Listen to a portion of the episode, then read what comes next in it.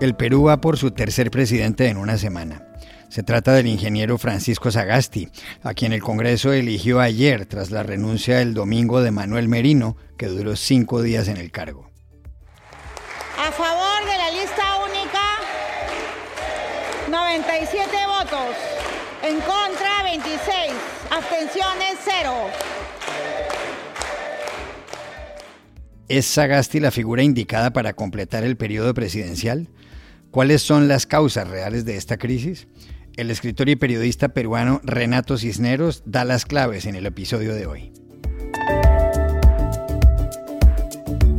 La empresa Moderna reveló ayer que su vacuna contra el coronavirus tiene una eficacia de casi el 95%, incluso más que la de Pfizer. A finales de año podría haber 20 millones de personas vacunadas aquí, en Estados Unidos. Hoy, los detalles. Una publicación católica progresista de Estados Unidos pide a los obispos de ese país que suspendan el culto al santo Juan Pablo II. Lo culpan de haber hecho cardenal a Theodore McCarrick a sabiendas de que había abusado de menores. Hablamos con la directora de la publicación. Hola, bienvenidos a El Washington Post. Soy Juan Carlos Iragorri, desde Madrid. Soy Dori Toribio, desde Washington, D.C. Soy Jorge Espinosa, desde Bogotá. Es martes 17 de noviembre y esto es todo lo que usted debería saber hoy.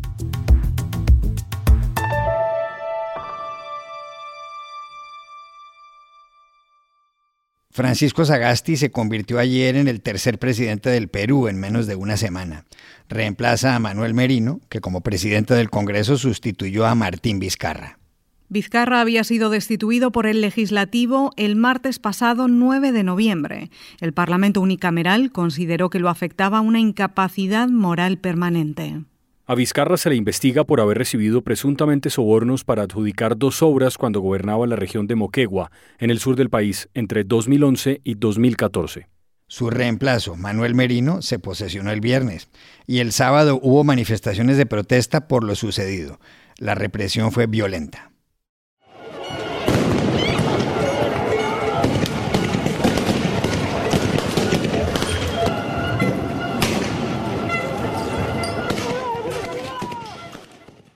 Dos jóvenes murieron y Merino, presionado por varias fuerzas políticas, renunció el domingo.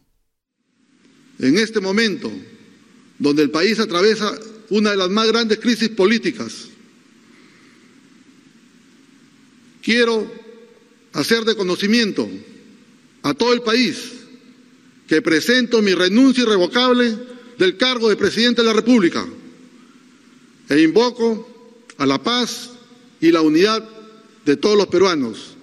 Mi compromiso es con el Perú y haré el mayor de mis esfuerzos para poder garantizar la sucesión constitucional que el Congreso determine. Sin Merino, el Congreso eligió ayer como su presidente y por eso mismo como presidente del Perú a Francisco Sagasti, un académico con un doctorado en el Wharton School of Business, la escuela de negocios de la Universidad de Pensilvania. La elección de Sagasti, de 76 años, se produjo por 97 votos a favor y 26 en contra. No hubo abstenciones. Está previsto que tome posesión hoy en Lima. Sagasti tendrá que cumplir el periodo presidencial que termina el 28 de julio de 2021 y estar al frente del país en las elecciones del 11 de abril. ¿Es él la persona apropiada? Se lo preguntamos al escritor y periodista peruano Renato Cisneros. Bueno, Juan Carlos, sin duda Francisco Sagasti es la figura de consenso que venía reclamando la calle en las marchas históricas que se han registrado en el Perú en los últimos días, principalmente el sábado, en casi todas las ciudades importantes del Perú y también protagonizadas por peruanos en el extranjero, en lo que ha sido, sinceramente, una movilización eh, histórica. Eh, y es una figura de consenso porque no forma parte de ninguno de los partidos sospechosos de estar en alianza con las mafias que desde hace un tiempo quieren desactivar la reforma política y la reforma educativa que están ya encaminadas desde hace algunos años en el Perú. Es decir, es un personaje que no votó por la vacancia del expresidente Martín Vizcarra y que pertenece a un partido, el Partido Morado, que es de centro.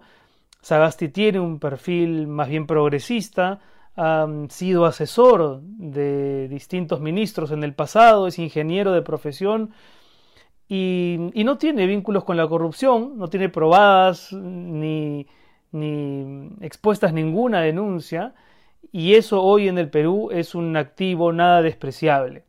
Entonces hay una confianza, creo yo, mayoritaria en que es la persona indicada para conducir este gobierno de transición. Va a ser clave que, que luego de que juramente como presidente mañana haga una convocatoria eh, inteligente del gabinete de ministros que pueda garantizar que efectivamente la transición va a respetar el calendario electoral. Como tú bien dices, el 11 de abril los peruanos tenemos que ir a votar por nuevas autoridades y que eh, no va a desbaratar ninguna de las reformas antes mencionadas.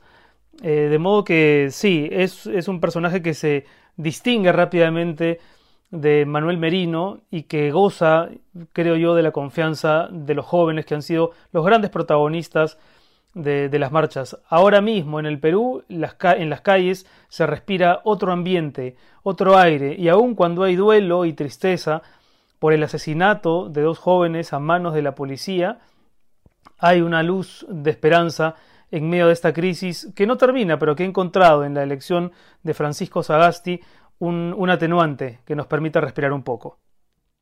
Le preguntamos asimismo a Renato Cisneros cuáles son las causas verdaderas de la crisis que se llevó por delante a Vizcarra y que precipitó todo lo que está pasando en el Perú. Bueno, tendría que remitirme para responder tu pregunta, Juan Carlos, al año 2016, cuando se inicia la reforma educativa en el Perú, una reforma muy incómoda para aquellos políticos que en paralelo son dueños de universidades cuyas licencias han sido retiradas por la pésima oferta educativa que plantean y por la precariedad de su infraestructura. Muchos de estos políticos son congresistas, de modo que pugnan por restablecer sus negocios en desmedro de la justa expectativa de miles de jóvenes por recibir una formación académica mínimamente decente.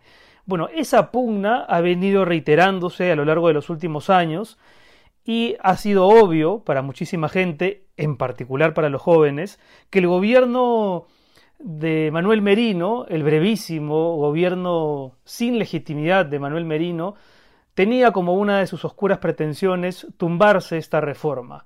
No digo que sea la única razón que haya desatado esta crisis en la que todavía los peruanos estamos inmersos, pero sin duda es uno de los motivos que la ha desencadenado.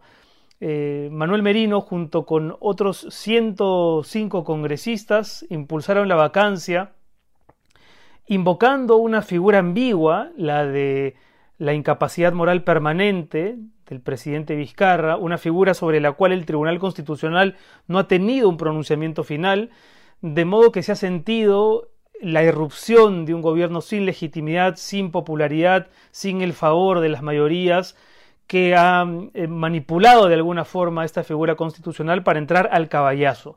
Y eso la calle lo ha castigado duramente. Como mencionaba antes, también han sido marchas históricas que, que si bien eh, han, han tenido un elemento muy violento, al punto de que se han registrado muertes y muchísimos heridos y no pocos desaparecidos que felizmente han, han, ido reapareciendo en las últimas horas, pero también han dejado una serie de lecciones, creo yo, muy interesantes para todos los peruanos. Una de ellas es que los jóvenes en el Perú saben luchar cuando sienten que el futuro se les está arrebatando. Y lo segundo, que estas marchas, creo yo, firman la, la, sentencia de desaparición, por decirlo de alguna manera, de aquellos políticos de la vieja guardia anclados en el siglo XX que no han sabido leer las necesidades de estas nuevas generaciones y, creo que es un mensaje importante para, para el futuro.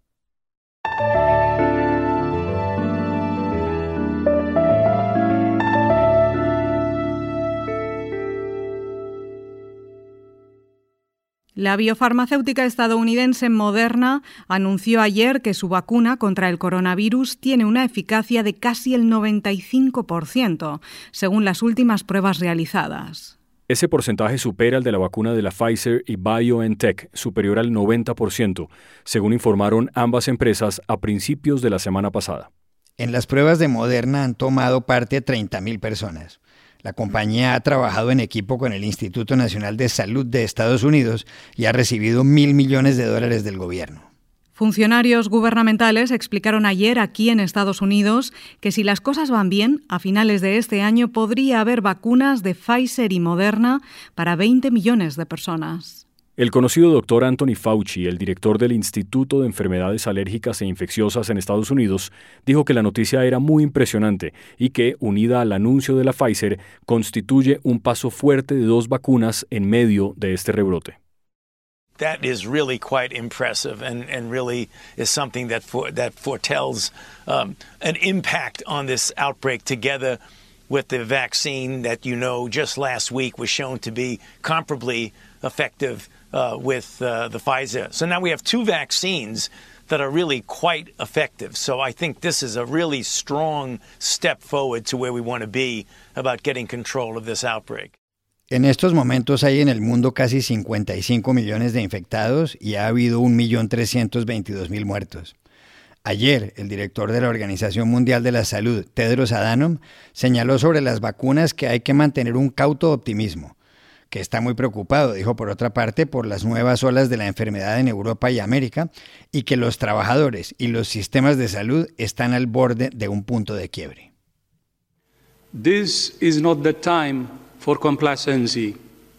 While we continue to receive encouraging news about COVID 19 vaccines and remain cautiously optimistic about the potential for new tools to start to arrive in the coming months, right now we're extremely concerned by the surging cases we're seeing in some countries, particularly in Europe and the Americas. Health workers and health systems are being pushed to the breaking point.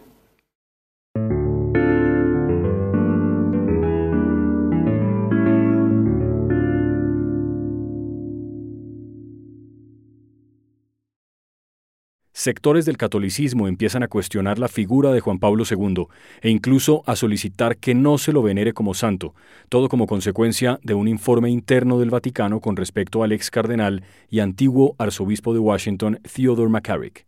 Según el informe, conocido la semana pasada, Juan Pablo II nombró en esos cargos a McCarrick pese a estar al tanto de dos clases de acusaciones contra el prelado norteamericano. Unas se referían a que había compartido cama con seminaristas y otras a que había abusado de menores de edad. Juan Pablo II fue papa de 1978 a 2005 nombró a Theodore McCarrick como arzobispo de la capital estadounidense en el año 2000 y como cardenal al año siguiente. McCarrick fue destituido del Ministerio Público en junio de 2018 por denuncias creíbles de haber abusado de un menor. En Estados Unidos, una publicación católica de corte progresista e independiente de la curia, el National Catholic Reporter, acaba de pedirles a los obispos de ese país que se reúnen esta semana que le pongan fin al culto como santo de Juan Pablo II. Hablamos con su directora Heidi Schlampf y nos explicó por qué. Dijo que como Juan Pablo II tiene gran parte de la culpa del ascenso de McCarrick, ese no es el mensaje que deben recibir los fieles y tampoco el de que ese tipo de conductas fueron apropiadas. Given what we've learned from the McCarrick report about how St. John Paul II uh, deserves much of the blame for the rise of Theodore McCarrick, I think it's not the message we want to send to the Catholic faithful, and it's not the message we want to send to church leaders that this kind of behavior was appropriate. La directora del National Catholic Reporter nos dijo que ver edificios e iglesias que se llaman Juan Pablo II solo agrava el dolor de las víctimas. Y agregó que se imagina el sentimiento de quien ha sufrido abusos si tiene que ir a una parroquia o a un colegio con ese nombre. For the victims who have already suffered so much, I think seeing John Paul II venerated as a saint, including buildings and churches named after him, only compounds their pain. I can only imagine how difficult it must be for a victim of any clergy abuse to have to attend a parish or possibly send their child to a school named after John Paul II, given what we know now.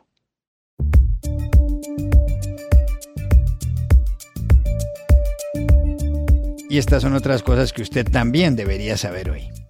El primer volumen de las memorias del expresidente de Estados Unidos, Barack Obama, ya está en librerías. Se titula A Promised Land, una tierra prometida. Consta de 768 páginas y se centra en sus años en Chicago y su ascenso político. El texto, que saldrá en 25 idiomas, termina con la muerte de Osama Bin Laden en 2011. Un dato curioso, el presidente Donald Trump aparece citado por primera vez en la página 672. El grupo comercial de países más poderoso del mundo nació ayer. Es producto de la unión de la Asociación de Naciones del Sudeste Asiático, que son 10, con la China, el Japón, Australia, Corea del Sur y Nueva Zelanda. En toda esa área viven más de 2.000 millones de personas, que representan casi una tercera parte del Producto Interno Bruto Mundial. Nada menos. Y aquí termina el episodio de hoy de El Washington Post, El Guapo. En la producción estuvo Cecilia Favela. Por favor, cuídense mucho. Y pueden suscribirse a nuestro podcast en nuestro sitio web, elwashingtonpost.com, seguirnos en nuestra cuenta de Twitter, arroba y también nos encontrarán en Facebook, buscando el Post Podcast. Chao, hasta mañana.